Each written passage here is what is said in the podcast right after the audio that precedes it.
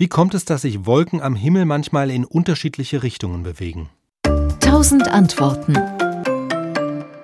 Das passiert meist dann, wenn sich die Wolken in unterschiedlichen Höhen befinden, es also sowohl tief hängende Wolken gibt, als auch welche in höheren Luftschichten. Denn die Windrichtung ändert sich mit der Höhe. Ganz grob kann man dabei drei Stockwerke unterscheiden in der Atmosphäre.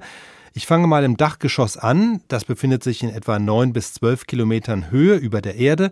Dort sind vor allem Cirruswolken unterwegs. Das sind die feinen Federwolken vor meist blauem Himmel, also die typischen Schönwetterwolken.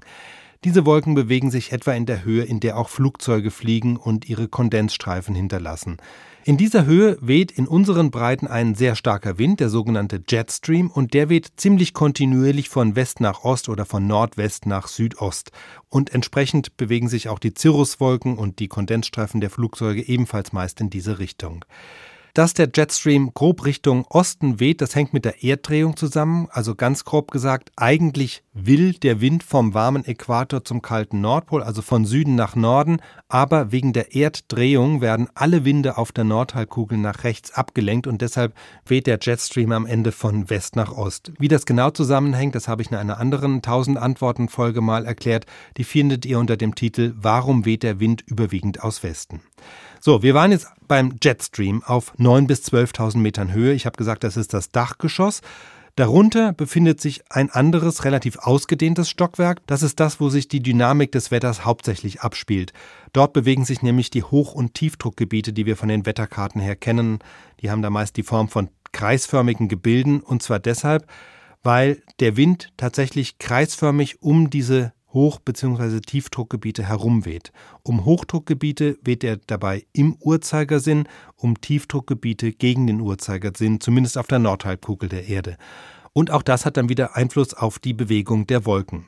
Zwar weht auch hier der Wind bei uns in mittleren Breiten meistens aus West, aber oft auch aus anderen Richtungen, je nachdem, wie die Hoch- und Tiefdruckgebiete gerade unterwegs sind und wo in dieser Gemengelage sich mein Standort gerade befindet.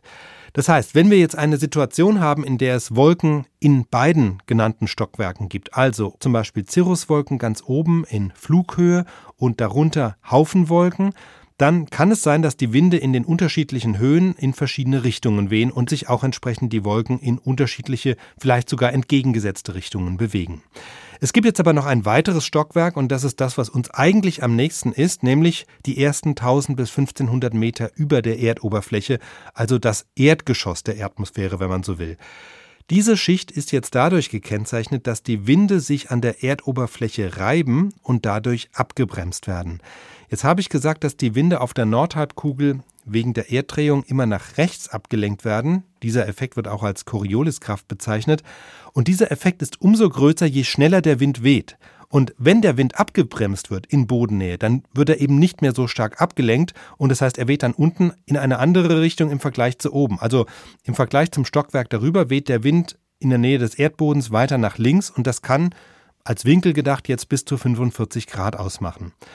Genau das machen sich übrigens auch Ballonfahrer zunutze, denn das ist eine der wenigen Möglichkeiten, wie ein Heißluftballon zumindest ein bisschen navigieren kann. Will ich weiter nach rechts mit meinem Ballon, dann werfe ich Ballast ab, dadurch steige ich in höhere Schichten auf, in denen der Wind weiter nach rechts weht. Wenn ich weiter nach links will, lasse ich Gas ab, sodass ich absinke und dann eben mehr nach links getrieben werde. Also zusammengefasst, wenn wir jetzt nochmal unsere Wolken betrachten, im Erdgeschoss der Atmosphäre weht der Wind bis zu 45 Grad schräg im Vergleich zum Wind des ersten Geschosses und im Dachgeschoss kann er nochmal ganz anders wehen. Und deshalb können Wolken, die wir sehen, die sich aber in verschiedenen Luftschichten befinden, in unterschiedliche Richtungen driften. SWR Wissen. Tausend Antworten.